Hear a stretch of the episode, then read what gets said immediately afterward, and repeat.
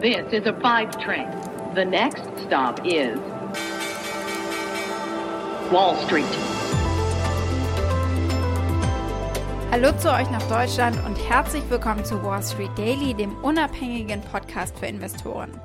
Ich bin Sophie Schimanski aus New York und zusammen schauen wir wie immer auf den Start des Handelstages hier bei mir in den USA. Zunächst einmal, es gab Daten. Wie jeden Donnerstag ja die Erstarbeitslosenansprüche.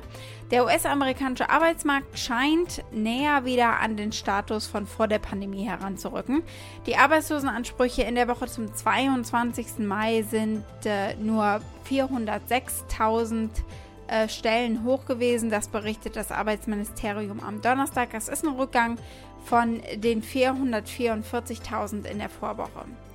In einem separaten Bericht ließ das Commerce Department, also die Handelskammer, quasi ihre ursprüngliche Schätzung für das Wachstum des äh, Bruttoinlandprodukts im ersten Quartal unverändert bei 6,4 Prozent. Wir bekommen noch eine dritte Schätzung und die ist dann quasi der endgültige Wert. Der Dow Jones Industrial Average springt hier aktuell etwa 200 Punkte an, eine Stunde nach Handelstart. Der S&P 500 steigt auch leicht an und der Nasdaq Composite, der handelt flacher, wenn auch im positiven Bereich.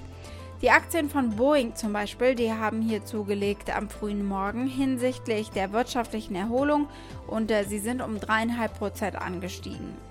Es sieht jedoch so aus, als würden die Gewinne für den Gesamtmarkt im Laufe des Tages begrenzt bleiben, weil die Anleger bei der Rotation in zyklische Aktien die Technologieaktien eben eintauschen.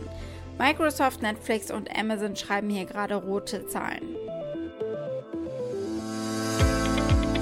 Wir haben schon Donnerstag, die Woche vergeht wie im Flug, Dank Montag, Feiertag. Was machen wir heute? Amazon CEO Jeff Bezos will step down on July 5th. Bezos will then become the executive chairman of Amazon. Wollen wir loslegen? Ja, wollen wir. Und zwar mit diesen Themen. Karl Icahn, das ist einer aus dem Olymp sozusagen der reichen, mächtigen Investoren, der hat gesprochen und ich habe zugehört und äh, teile es mit euch. Dann sprechen wir über Breaking News von diesem Morgen. Acorns will an die Börse gehen in einem Spec, also mit einem Blankoscheck-Unternehmen. Acorns ist der Wettbewerber von der Trading-App Robinhood.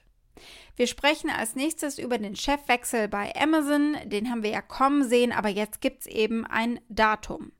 Und dann gucken wir kurz auf die Ergebnisse vom Chip-Hersteller Nvidia. Ich habe euch gestern schon darauf eingestellt. Wir gucken mal auf die wichtigsten Bereiche in diesem Quartalsbericht. Die Aktien des Tages sind die von Kering und von Puma. Kering trennt sich von weiteren Puma-Anteilen. Soweit die wichtigsten Themen der heutigen Ausgabe. Als Pioneer hört ihr die kompletten Folgen auf unserer Website thepioneer.de. Wenn ihr noch kein Pioneer seid, könnt ihr euch auf unserer Seite anmelden. Damit unterstützt ihr unabhängigen Journalismus, haltet unsere Angebote werbefrei und ihr habt Zugriff auf alle Pioneer-Inhalte.